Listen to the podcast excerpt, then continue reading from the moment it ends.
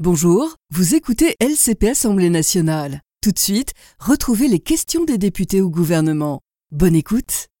Je vous rappelle la séance des questions au gouvernement. La première d'entre elles va être posée par Monsieur Sylvain Carrière pour le groupe La France Insoumise. Merci Madame la Présidente, Monsieur le Ministre. Les agriculteurs souffrent et nous interpellent. Le changement climatique et les maladies de plus en plus présentes attaquent les cultures. La libre concurrence et les distributeurs qui se gavent achèvent nos agriculteurs. Ces derniers jours, les filières viticoles et apicoles se sont fortement mobilisées pour tirer la sonnette d'alarme. Les apiculteurs réunis jeudi dernier, place de la République, sont unanimes. Ils ne produisent que la moitié de la consommation française de miel et pourtant, ils n'arrivent pas à écouler leur stock. Pour couvrir leurs frais, ils doivent le vendre à 10 euros le kilo. C'est impossible. Impossible, car d'autres font leur miel sur leur dos. 66% du miel consommé en France vient d'Ukraine, de Chine. Ce miel, si on peut l'appeler ainsi, est acheté 2 euros le kilo par la grande distribution. Monsieur le ministre, vous avez déjà vu du miel à 2 euros le kilo au supermarché? Eh bien non, car il est vendu 10 euros le kilo. 400% de marge pour les distributeurs. C'est inacceptable. C'est insupportable. Même constat pour nos viticulteurs qui sont dans le rouge. Entre le gel, la canicule, les sécheresses, ils n'ont eu qu'une seule récolte normale ces cinq dernières années. À ça s'ajoute la concurrence des vins espagnols, la baisse du prix du, pouvoir d'achat des Français, la hausse des coûts de l'énergie. Et quelle solution vous apportez Un nivellement par le bas? Arracher des vignes, mettre plus de glyphosate, plus de néonicotinoïdes, plus d'accords de libre-échange. Alors, je dis, lors de notre niche parlementaire, nous vous avons donné la solution encadrer les marges et assurer à chaque producteur un revenu décent. C'est tout ce qu'ils demandent. Vivre de leur travail et éviter des suicides comme c'est le cas pour un agriculteur tous les deux jours. Et vous, vous avez refusé. Alors, Monsieur le ministre de l'Agriculture, oubliez l'agro-industrie, les lobbies pesticides et occupez-vous enfin des agriculteurs. Je vous remercie. La parole est à Monsieur Marc Fesneau, ministre de l'Agriculture et de la Souveraineté Merci, alimentaire. Madame la Présidente, Mesdames et Messieurs les députés, euh, Monsieur le député Carrière. D'abord vous dire que nous sommes aux côtés des agriculteurs, ils le savent. Dans toutes les crises qui ont été traversées, vous auriez pu dire par exemple que sur la viticulture, nous avons mis en place un dispositif de distillation parce qu'on a une crise conjoncturelle et on a une crise structurelle qui est une crise de baisse de la consommation. C'est comme ça que les choses sont réalisées, donc on a besoin de travailler avec eux sur le sujet. Deuxième élément, vous m'interrogez sur la question euh, au fond de ce que vous avez proposé la semaine dernière. Je rappelle qu'il y a eu un vote dans cette Assemblée, que cette proposition a été rejetée. Mais sur la question des pré-planchers. Alors, d'abord, monsieur le député, et pardon de vous dire ça, et c'est pas vous faire offense que vous dire que nous ne sommes pas dans une économie administrée. Je sais que vous en rêvez, il y a beaucoup de modèles comme cela qui ont échoué au fond au bout donc nous avons fait le choix nous avons fait le choix de la régulation au travers d'un certain nombre de dispositifs et en particulier au travers des dispositifs de la loi Egalim. La loi Egalim, elle a permis de reconstituer une partie des marges des agriculteurs. Je ne dis pas, monsieur le député Carrière, que le dispositif est, par est parfait, mais vous ne trouverez pas un agriculteur vous ne veuille pas plutôt qu'on aille un peu plus loin encore sur Egalim que reculer sur Egalim. Donc c'est un dispositif qui a fait ses preuves. La protection du revenu, c'est aussi les systèmes, vous avez parlé de résilience, d'assurance récolte, c'est 680 millions d'euros qui permettent de faire face, par exemple, aux aléas climatiques. La protection du revenu, ce n'est pas aussi euh, simple que vous le dites, et ça n'est pas en tout cas enfreindre des principes constitutionnels qui sont la liberté d'entreprendre, la liberté du commerce, la liberté contractuelle. Au fond, vous nous proposez vous nous proposez sur ces sujets-là, comme sur les autres, c'est de contraindre par des normes, contraindre par des prix planchers, quelque chose qui ne s'appliquerait pas aux produits venus de l'étranger. Résultat des courses. Je vous le signe aujourd'hui, monsieur, parce que c'est ça ce que vous faites, y compris sur les normes environnementales. Vous aurez des produits qui viendront de l'étranger avec des normes qui ne sont pas les nôtres et vous n'aurez plus d'agriculture en France. Ce n'est pas la trajectoire qu'on a choisie, ni sur la rémunération, ni sur les transitions, parce que sinon on n'y arrivera pas. Et à la fin, vous viendrez vous lamenter sur la baisse de souveraineté française. Merci, monsieur le ministre. Monsieur le député. Monsieur le ministre, arracher la vigne n'est pas la solution. Permettre aux viticulteurs de vivre l'est. Merci beaucoup.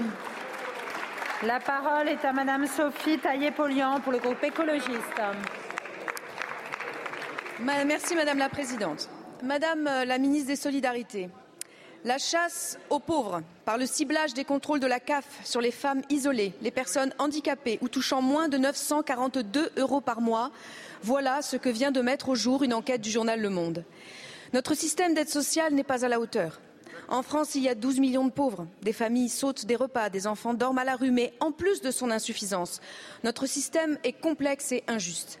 Il oblige à déclarer un cadeau d'anniversaire de 150 euros ou la vente d'objets sur le bon coin pour quelques dizaines d'euros. On n'en demande pas autant aux riches qui pratiquent à haute dose l'optimisation fiscale. Depuis 2010, la CNAF utilise un algorithme pour noter les ménages par un calcul secret note qui déclenche les contrôles au domicile. Les données de 33 millions de personnes sont ainsi brassées dans la plus grande opacité. En cause une commande politique permanente depuis l'ère Sarkozy visant à opposer les classes moyennes aux précaires. En cause la stigmatisation des personnes les plus en difficulté. La dénonciation permanente d'une fraude sociale soi-disant massive alors qu'il est démontré qu'elle est marginale. Pour répondre à cette commande politique, la CAF a massifié les contrôles au détriment de la prévention et de la bonne information des bénéficiaires sur leurs droits. Cette logique jette les personnes concernées dans une grande détresse car elles doivent rembourser des sommes importantes alors qu'elles vivent à l'euro près. Je vous demande de faire toute la transparence sur les méthodes de calcul qui mènent à prioriser les contrôles. Les critères discriminants doivent impérativement être écartés. Au-delà, la simplification et l'automatisation des aides sociales doivent enfin être au cœur de l'action publique. Chaque jour, des centaines de milliers de personnes renoncent à leurs droits face à un système bureaucratique qui les suspecte et ne les respecte pas. Que faites-vous pour y remédier? Je vous remercie. La parole est à Madame Fadila Katabi, ministre en charge des personnes handicapées. Merci bien Madame la Présidente, Mesdames et Messieurs les députés, Madame la députée euh, Taillé-Polian. Tout d'abord, je vous prie d'excuser Madame euh, Aurore Berger. Vous me donnez toutefois l'occasion de saluer l'action des caisses d'allocation familiale et de leur personnel, engagés euh, chaque jour aux côtés de nos concitoyens les plus fragiles, en leur permettant de bénéficier des droits garantis par notre système de protection sociale. Je souhaite être très claire là-dessus. L'action des CAF et les contrôles qu'elles mènent sont au service des allocataires. Contrairement à ce que vous affirmez, elles n'utilisent pas d'algorithme pour surveiller les allocataires, mais plutôt pour identifier les dossiers pouvant présenter un risque d'erreur et impliquer par la suite des difficultés pour les allocataires concernés. Notre système de solidarité se fonde sur un principe déclaratif qui s'appuie sur la confiance dans la démarche de l'allocataire. Pour la CNAF, il est indispensable de procéder toutefois à des contrôles, d'autant plus que certaines prestations, vous le savez, font l'objet de nombreuses erreurs déclaratives.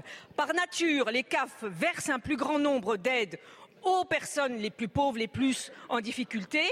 Et donc, il est logique que ces personnes soient surreprésentées parmi les risques d'erreur.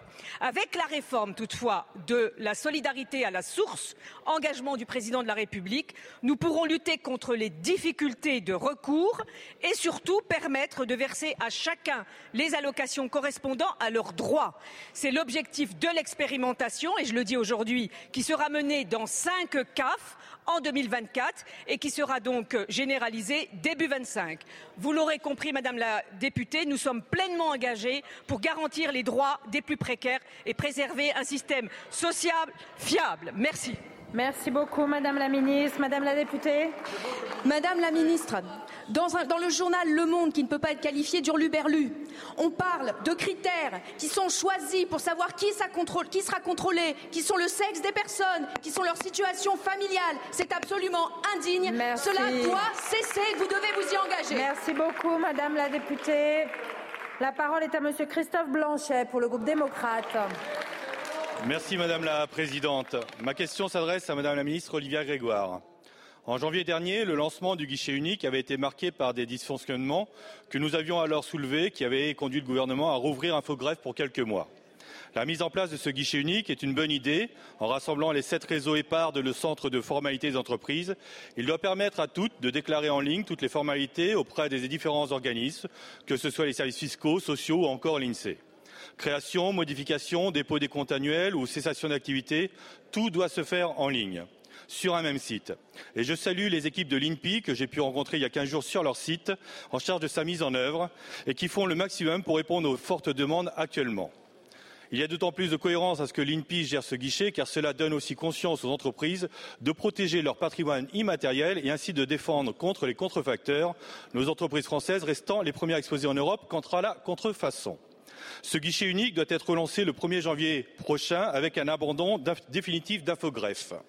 Pourtant, le risque de panne subsiste et il faut prévoir des procédures de continuité acceptables pour ne pas que les entrepreneurs soient contraints de faire leur démarche par voie papier auprès des greffes compétents, nous renvoyant 15 ans en arrière.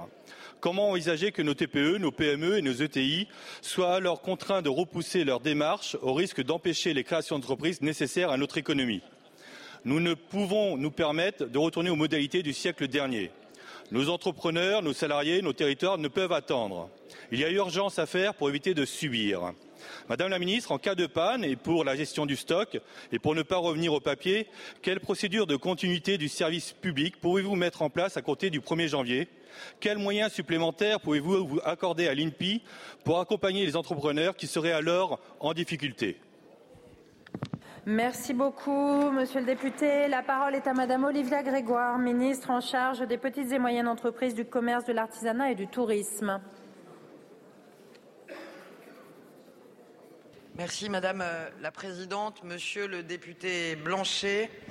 Je connais bien l'intérêt des députés du Modem et notamment du président Mattei qui connaît bien ce sujet du guichet unique et je vous remercie pour votre question. Après des débuts fort difficiles pour les entreprises, je le sais, et d'ailleurs euh, Bruno Le Maire euh, et moi-même avons pris le temps euh, ces derniers mois d'essayer d'améliorer l'efficience du guichet et je sais qu'il y a du travail. La situation s'est quand même améliorée, vous l'avez mentionné. D'abord, tous les types de formalités sont désormais accessibles. Il était temps, je le sais, ce sont près de 2 millions de déclarations qui ont été déposées depuis le début de l'année et au 30 novembre 2023, il y a quelques jours, on comptait depuis l'ouverture du guichet 1,3 million de créations d'entreprises enregistrées 420 000 dépôts de compte, 182 000 modifications de situation déposées, ce qui ne fonctionnait pas encore il y a quelques mois, et un peu plus de 180 000 cessations d'activité enregistrées. La situation de janvier 2024, elle est différente de celle de janvier 2023. D'abord parce que le guichet est considérablement monté en puissance, mais aussi en qualité, comme en attestent les chiffres que je viens de partager avec vous pour les formalités notamment de création, mais aussi de dépôt des comptes ou de modification. Tout l'enjeu, désormais, c'est de garantir la continuité du service pour tous les déclarants tout au long de l'année qui vient et les suivantes. Avec Bruno Le Maire, nous travaillons à la définition d'une procédure de continuité pour les usagers que vous appelez de vos voeux pour qu'ils puissent effectuer leur démarche. Plusieurs options sont sur la table. Premièrement, garantir à tout déclarant une solution en cas de dysfonctionnement, en particulier lorsque sa démarche est fort urgente. Je pense au dépôt de compte notamment. Deuxième option, conserver la qualité du service pour l'usager. Troisièmement, tout en respectant toujours le cadre juridique de la loi Pacte. L'assistance humaine aux entreprises déclarantes demeure déterminante et je vous remercie des mots que vous avez eus à l'endroit des agents de l'INPI dont la mission est difficile mais dont l'engagement humain est incontestable. Je vous remercie. Merci beaucoup Madame la Ministre. La parole est à Monsieur Stéphane Lenormand pour le groupe Lyotte. Merci Madame la Présidente. Euh, ma question s'adresse à Monsieur le Ministre de l'Intérieur et des Outre-mer. Euh, je voulais vous interpeller, Monsieur le Ministre, une problématique sur l'importation des munitions et des armes à Saint-Pierre-et-Miquelon. J'ai du reste euh, d'ailleurs euh, dû vous envoyer plusieurs courriers à ce sujet. Auparavant, le processus était assez clair. Il était contrôlé par les services de l'État via la préfecture et via le préfet. Or, depuis une année, nous avons été sollicités, l'ancien sénateur, mais aussi le préfet de Saint-Pierre-et-Miquelon, par euh, les services de la gendarmerie, les services euh, des douanes, qui sont euh, des métiers assujettis à des obligations de tir, mais aussi par les armuriers, par la Fédération des chasseurs et par les associations de tir. Pourquoi? Tout simplement parce que deux mesures sont venues complètement bousiller le système qui fonctionnait. Le premier concerne les armes, avec l'obligation de passer par une plateforme dématérialisée qui est complètement inopérante pour un petit marché comme le nôtre, qui a fait passer les délais de quelques semaines à 6, 8, 9 mois. Et concernant les munitions, quelqu'un a eu la bonne idée de vouloir appliquer sur notre territoire une norme qui date de 1914, qui est issue, ce qu'on appelle la norme CIP de la Commission internationale permanente, avec des effets là aussi catastrophiques. Euh, la tonne de munitions qui était auparavant euh, du Canada à 500 euros en coût de fret est devenu maintenant quelque chose d'ubuesque puisque nous sommes obligés de revenir en France et de retourner sur Saint-Pierre-et-Miquelon, donc avec un temps de distance de près de 10 000 kilomètres et euh, une tarification à plus de 8 000 euros. Aujourd'hui, les conséquences sont aussi économiques puisque l'armurier euh, va mettre la clé sous la porte et euh, vous le savez, Monsieur le Ministre, la nature ayant horreur du vide, on va se retrouver avec une situation avec la mise en place de marchés parallèles qui ne seront plus contrôlés. Donc j'en appelle un peu à votre arbitrage politique pour un retour à minima en arrière avec la situation antérieure qui était parfaitement maîtrisée par les services de l'État et que l'on retrouve l'intelligence territoriale que l'on a eue en 1914 de ne pas appliquer ah. cette norme dans un contexte nord-américain. Merci. Merci beaucoup, monsieur le député. La parole est à monsieur Gérald Darmanin, ministre de l'Intérieur et des Outre-mer.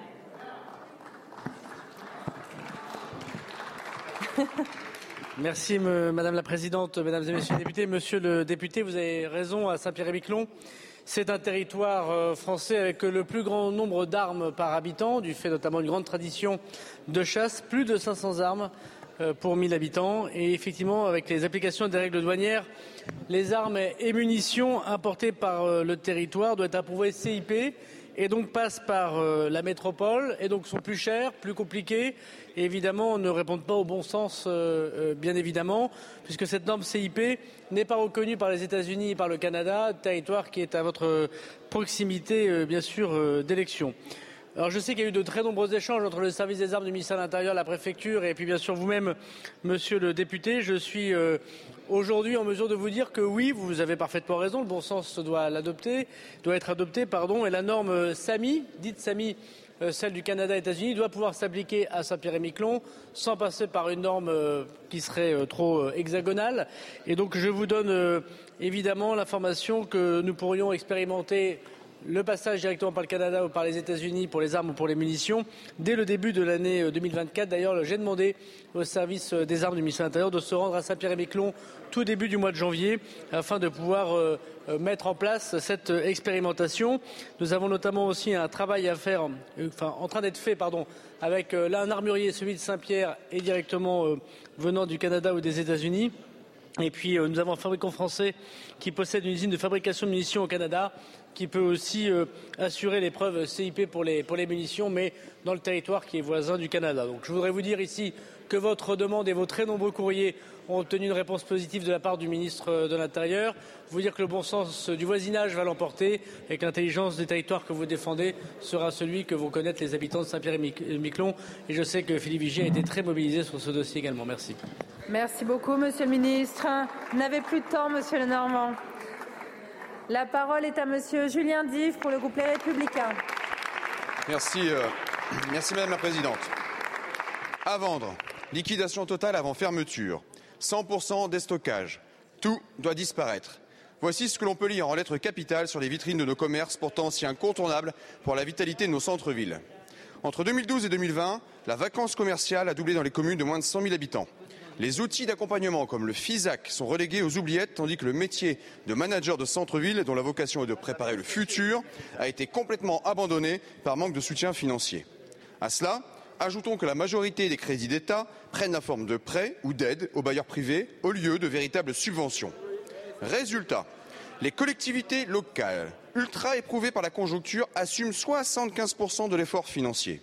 Une nouvelle fois, ce sont les communes qui sont contraintes à des sorties d'argent pendant que vous détournez le regard. Plusieurs fois, les maires vous ont remis des propositions, mais le volet commerce est négligé dans le dernier plan Action Cœur de Ville 2. Les commerçants ont le sentiment d'être délaissés face à la concurrence féroce du e-commerce et les charges qui les étouffent. En effet, en dix ans, le visage de nos rues commerçantes a changé.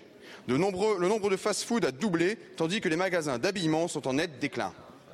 Cette désertification gangrène les centres-villes, une lame de fond qui atteint son paroxysme dans les villes où le chômage persiste et où les locaux sont vacants. C'est pourquoi, dans cette épidémie de rideaux de fer tirés, nos commerçants méritent d'être entendus. Ils réclament par exemple un taux réduit de TVA pour les produits commercialisés dans les commerces de proximité. Cette mesure répond à la réalité des charges qui pèsent sur leurs épaules et à la concurrence souvent déloyale qu'ils affrontent. Dans ce contexte, j'associe aux questions suivantes Frédéric Macaret, maire de Saint-Quentin. Quelles sont les mesures que vous comptez porter pour alléger la fiscalité des petits commerçants écrasés par la conjoncture?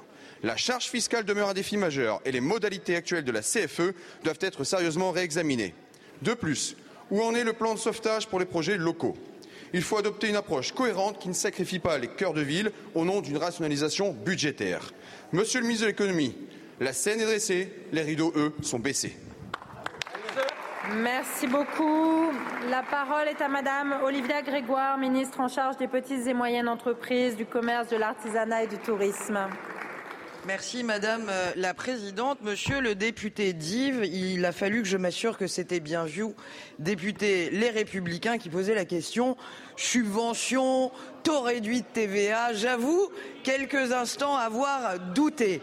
Rappelez peut-être, rappelez peut-être que c'est pour à peu près 11 milliards d'impôts sur les sociétés que nous avons baissé au précédent quinquennat, que ça concerne aussi nos commerces et vous le savez, rappelez peut-être que la baisse des impôts de production que vous appelez de vos voeux depuis presque des décennies, nous sommes en train de la faire, 4 milliards sur l'année, vous le savez, puis 4 milliards au long des années qui viennent.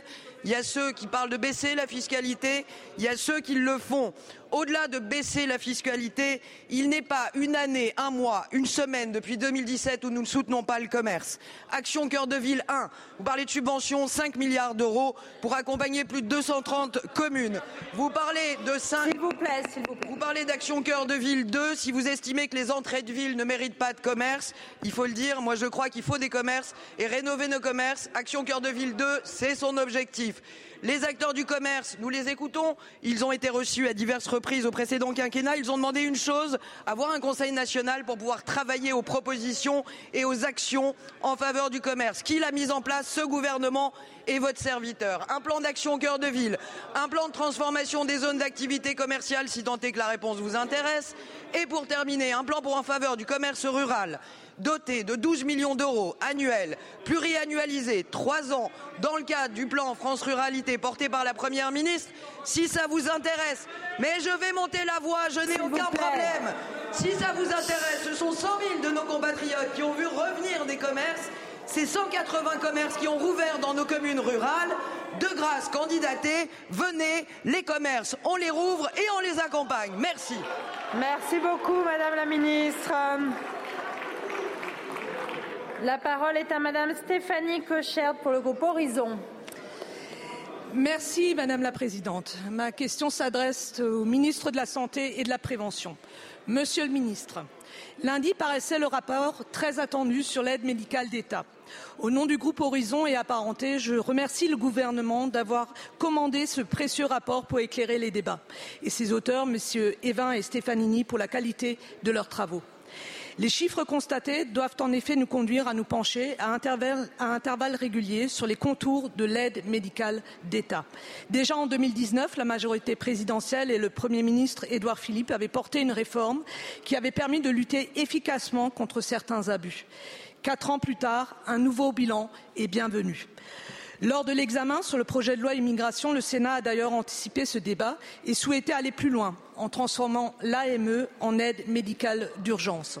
Si nous devons effectivement nous interroger sur la soutenabilité du dispositif à long terme et la nécessité d'une réforme de l'AME, L'AME est avant tout un sujet de santé publique et, à notre sens, n'a pas sa place dans ce texte. Au-delà, ce rapport nous réaffirme que l'AME est utile et globalement maîtrisée mais qu'elle subit l'augmentation récente du nombre de ses bénéficiaires et mérite d'être adaptée. En effet, entre fin 2015 et 2023, le nombre de bénéficiaires de l'AME a cru de 123 000 personnes, soit 39% en sept ans. 466 000 personnes sont bénéficiaires de l'AME en 2023 pour un coût de plus de 1 milliard d'euros par an. Face à ce constat, les auteurs préconisent d'adapter le cadre juridique de l'AME. Monsieur le ministre, comment le gouvernement entend mettre en œuvre ces propositions et dans quelle temporalité, notamment celle à portée législative Je vous remercie. Je vous remercie. La parole est à Monsieur Aurélien Rousseau, ministre de la Santé et de la Prévention. Madame la Présidente, Mesdames et Messieurs les députés, euh, Madame la députée, vous l'avez euh, dit euh, extrêmement clairement. Euh, Claude Evin et Patrick Stefanini euh, ont remis euh, à Gérald Darmanin et à moi-même un, rapport qui est un rapport important. Ils convergent tous deux sur l'essentiel des analyses et assument aussi un dissensus sur certains points. Je veux dire que ce rapport, permet de remettre de la clarté, de la lisibilité, de la transparence qui est indispensable au débat démocratique et qui est en tout cas plus utile que les postures, les vindictes, la facilité ou quelquefois un zeste de démagogie euh, sur ce sujet.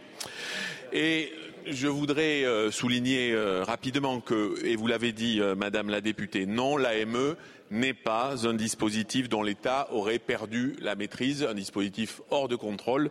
C'est un dispositif et une dépense qui est parmi les plus contrôlés.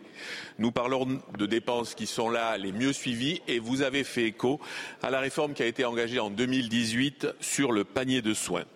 Le rapport rappelle aussi utilement que sur les 466 000 bénéficiaires de l'AME, il y a 100 000 enfants qui ne sont pas, euh, au, sens juridique, des étrangers en situation irrégulière.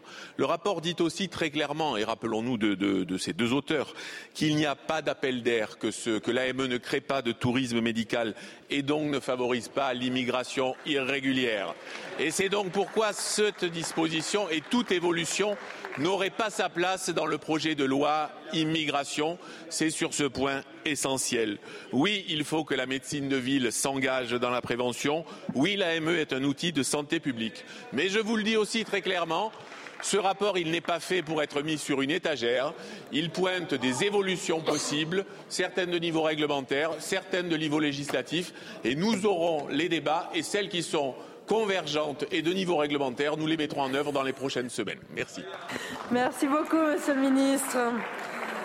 La parole est à Monsieur Daniel Grenon pour le Rassemblement national. Merci Madame la Présidente, mes chers collègues. Ma question s'adresse à Monsieur le Ministre des collectivités territoriales.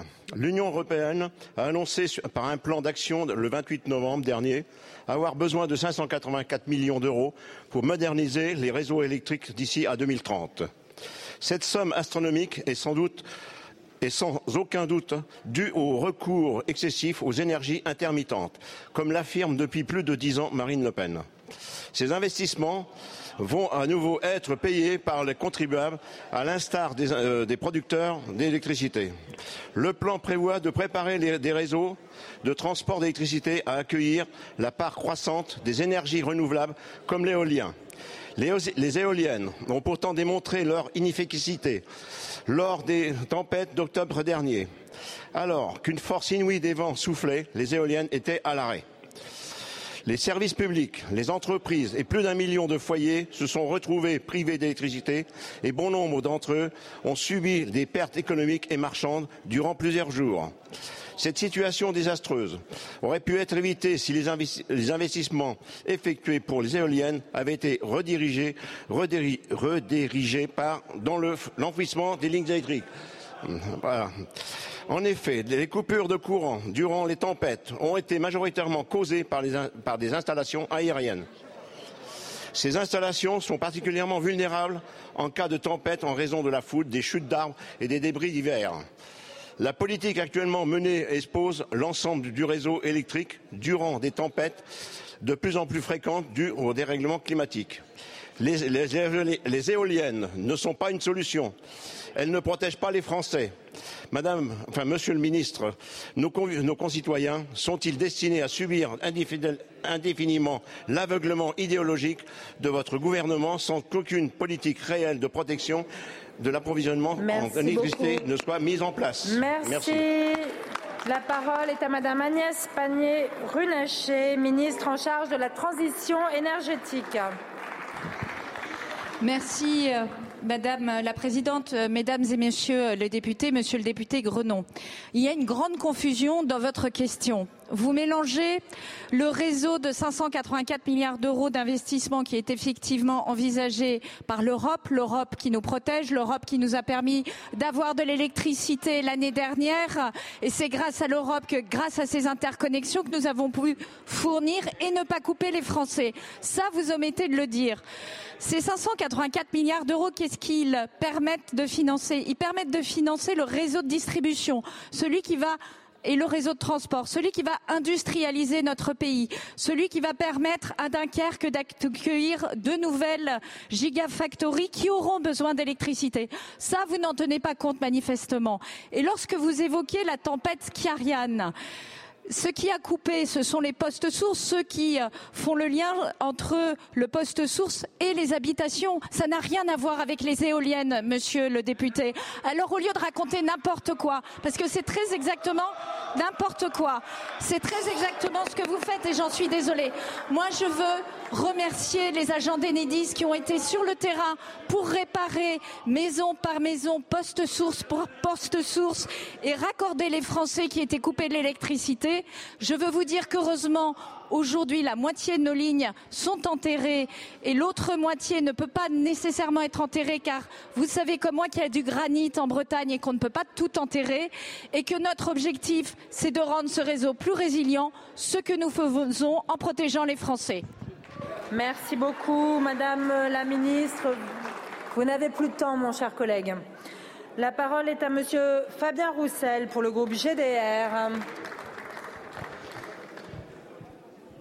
Madame la Présidente, Mesdames et Messieurs les ministres, la vie chère frappe de plus en plus de familles, de retraités, de salariés, d'étudiants. L'inflation cumulée en deux ans atteint près de 20% dans l'Hexagone et c'est pire dans les Outre-mer. À la beau ralentir, les prix restent élevés et ne baisseront pas pour retrouver leur niveau d'avant. Le prix du kilo de pommes de terre a pris 23% en un an. Les frites dans le Nord, c'est terminé celui du sucre 52%, celui du beurre 23%, les légumes frais 29% en moyenne et pour la viande, il faut mettre entre 12 et 14% de plus. Le pire, c'est pour l'électricité, c'est 90% d'augmentation en l'espace de 12 ans. Alors que le froid est là, beaucoup choisissent de ne pas ouvrir le chauffage. Face à cela, vous refusez d'augmenter les salaires, les retraites, les bourses étudiantes. 2 millions 2 millions de salariés pauvres sont recensés dans notre pays.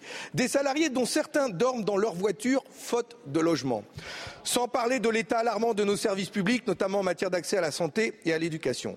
C'est pourquoi, depuis plusieurs mois, le Parti communiste français, ses militants, ses élus, ses députés, le groupe GDR se battent pour obtenir des hausses de salaire, des retraites, la baisse des factures d'électricité et de l'alimentation.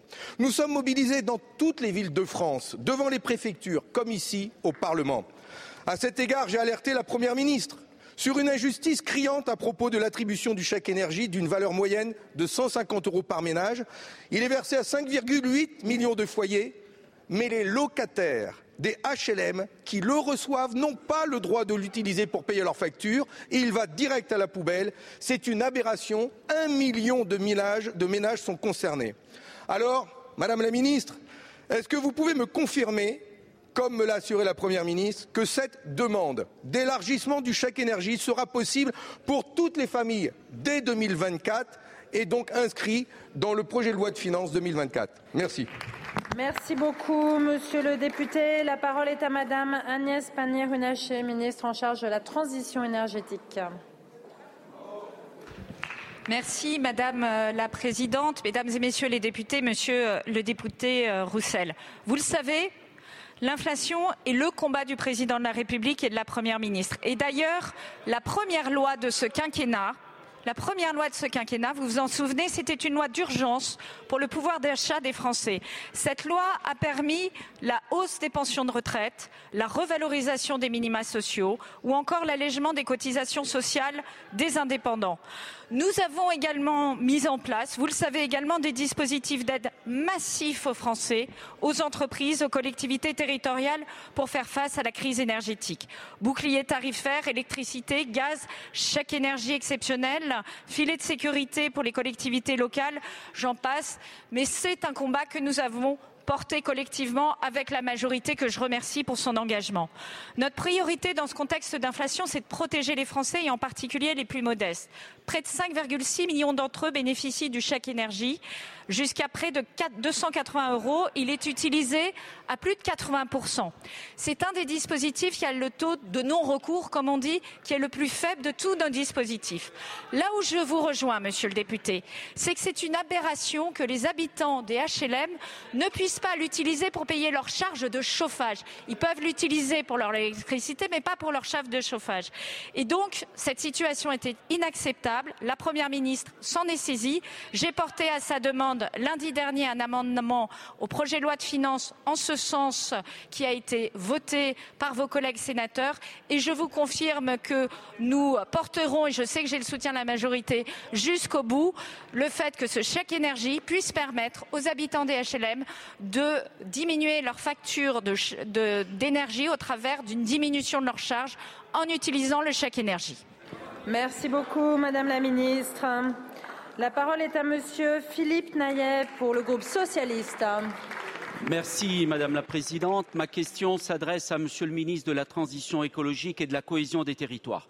Au moment où se déroule la COP 28, je voudrais, Monsieur le Ministre, attirer votre attention sur les enjeux du changement climatique pour nos territoires ultramarins. En mars 2023, le GIEC rappelait que chez nous, et plus particulièrement nos îles, sont, comme toutes les régions du monde, déjà affectées par le changement climatique, mais elles seront de plus en plus. Inondations lors des cyclones tropicaux et fortes pluies, élévation du niveau de la mer, sécheresse et leurs conséquences pour l'agriculture et pour des populations exposées déjà à des restrictions d'eau et bien sûr la perte des biodiversités. Je rappelle que 80% de la biodiversité française se trouve sur nos territoires. À La Réunion, malgré les efforts effectués, 40% des espaces végétaux sont en voie de disparition. Je rajoute que la forte littoralisation de l'habitat et des, et des activités économiques dans les Outre-mer constitue un facteur de risque aggravant. Le changement climatique a aussi une influence sur la santé des populations ultramarines, développement des pathologies liées aux vagues de chaleur, comme celles liées au rayonnement solaire. Je rajoute enfin que nos populations sont d'autant plus vulnérables que les inégalités sociales et économiques sont plus marquées que dans l'Hexagone. Nous sommes aujourd'hui dans une course contre la montre. La prévention des risques liés au changement climatique avec une politique d'adaptation dans les Outre-mer doit être une priorité absolue à court et moyen terme. Sous-estimer les conséquences du changement climatique pour nos populations serait irresponsable. Nous sommes dans une période de responsabilité climatique où l'objectif d'un degré cinq maximum fixé par la COP 15 est déjà dépassé. Monsieur le ministre, ma question est simple, elle est directe, elle est concrète. Comment comptez-vous accélérer votre politique pour protéger nos populations face aux défis climatiques? Merci. Merci beaucoup. La parole est à Monsieur Christophe Béchu, ministre en charge de la transition écologique et de la cohésion des territoires. Merci Madame la Présidente, Mesdames et Messieurs les députés, Monsieur le député Maillet. Naillet, pardon. D'abord, vous avez totalement raison sur le fait, y compris, de pointer les projecteurs, pas seulement sur ce qui se joue à la COP28, en matière d'atténuation des émissions de gaz à effet de serre, mais en matière d'adaptation, parce que quels que soient les compromis les décisions auxquelles nous pourrons atteindre, nous pourrons, euh, faire en sorte d'obtenir des résultats à Dubaï. Quoi qu'il arrive, il y a un dérèglement qui a commencé et qui va se poursuivre et les trajectoires d'atténuation sur le plan mondial nous conduisent au plus 4 degrés à la fin de ce siècle pour la France, tel que j'ai eu l'occasion de dire il y a quelques mois. Et ça n'est pas renoncer à accélérer la baisse de nos émissions, c'est sortir du déni et sur la nécessité de protéger les populations. Et donc, de façon très claire, cet après-midi à 15h30, j'ai la prochaine réunion interministérielle pour finaliser tout un pan de notre programme national d'adaptation au changement climatique qui sera présenté en janvier. Comment, compte tenu des hausses de température déjà constatées, des diminutions d'eau disponible, des besoins de mieux lutter contre les vagues de chaleur, établir un plan global, le premier, qui soit financé, qui soit complet, qui révisite 256 référentiels pour assurer euh, des continuités et de la résilience et qui pose sans tabou la question des catastrophes naturelles et de la soutenabilité des assurances compte tenu de la multiplication des risques auxquels nous sommes soumis. C'est aussi le sens des COP territoriales qui sont en train de se déployer. Deux ont déjà eu lieu en Outre-mer. La troisième, c'est dans 48 heures à La Réunion. Puis il y en aura une euh, en Guyane en début d'année prochaine. Donc que ce soit la COP28 avec Agnès Pannier-Runacher sur la baisse des émissions, que ce soit sur les sujets d'adaptation avec euh, beaucoup d'autres ministres, nous sommes mobilisés pour protéger les Français, aussi bien en atténuant les émissions qu'en préservant la biodiversité et qu'en présentant ce programme d'adaptation. Merci beaucoup, Monsieur le Ministre. La parole est à Madame Brigitte Klinkert pour le groupe Renaissance. Merci, Madame la Présidente. Ma question s'adresse au ministre de l'Intérieur et des Outre-mer la période des fêtes de fin d'année prend un sens particulier en Alsace, où les marchés de Noël rythment ce mois de décembre. Tradition dans l'Est de la France, et symbole de la culture alsacienne. Il rassemble des millions de visiteurs, plus de 2 millions attendus à Colmar et 2,8 millions à Strasbourg. La tenue de ces événements est un moment majeur pour notre territoire et un défi pour la sécurité des habitants comme des visiteurs. En effet, nous commémorons cette année les cinq ans du tragique attentat qui a coûté la vie à cinq personnes sur le marché de Noël de Strasbourg. Dans le contexte du renforcement du plan Vigipirate au niveau attentat, et alors que la France a connu un nouvel attentat terroriste à Paris, nos concitoyens sont inquiets. Des mesures importantes sont mises en place pour assurer la sécurité de nos concitoyens avec une mobilisation exceptionnelle de nos forces de l'ordre que je salue et des outils innovants. Je me félicite d'ailleurs que la justice administrative ait autorisé le retour au drone, le recours au drone, pardon, sur le marché de Noël de Strasbourg. L'autre défi de la fin d'année est la nuit de la Saint-Sylvestre avec des incidents graves, incendies de voitures, accidents liés aux feux d'artifice et affrontements qui mettent régulièrement en danger les forces de l'ordre et les services de secours. Il y a un enjeu dans notre territoire transfrontalier d'assurer le contrôle de l'importation illégale de mortiers depuis les pays voisins. Monsieur le ministre, Pouvez-vous détailler les moyens que l'État prévoit de consacrer pour garantir la sécurité des Françaises, des Français et des touristes pendant cette période festive et populaire de notre pays? J'associe bien sûr les députés alsaciens à ma question. Je vous remercie. Merci beaucoup, ma chère collègue. La parole est à Monsieur Gérald Darmanin, ministre de l'Intérieur et des Outre-mer. Merci Madame la Présidente, Mesdames et Messieurs les députés, Madame la Ministre Klinkert, vous avez parfaitement raison. En Alsace, à Strasbourg et à Colmar en particulier, des marchés de Noël très importants, faisant venir des millions de personnes euh, qui viennent euh, dans votre magnifique région, euh, se voient devant évidemment des difficultés extrêmement fortes du fait de l'attentat, des attentats terroristes qui ont pu s'y commettre, mais aussi de la délinquance de voie publique qui correspond malheureusement au 31 décembre et à la Saint-Sylvestre.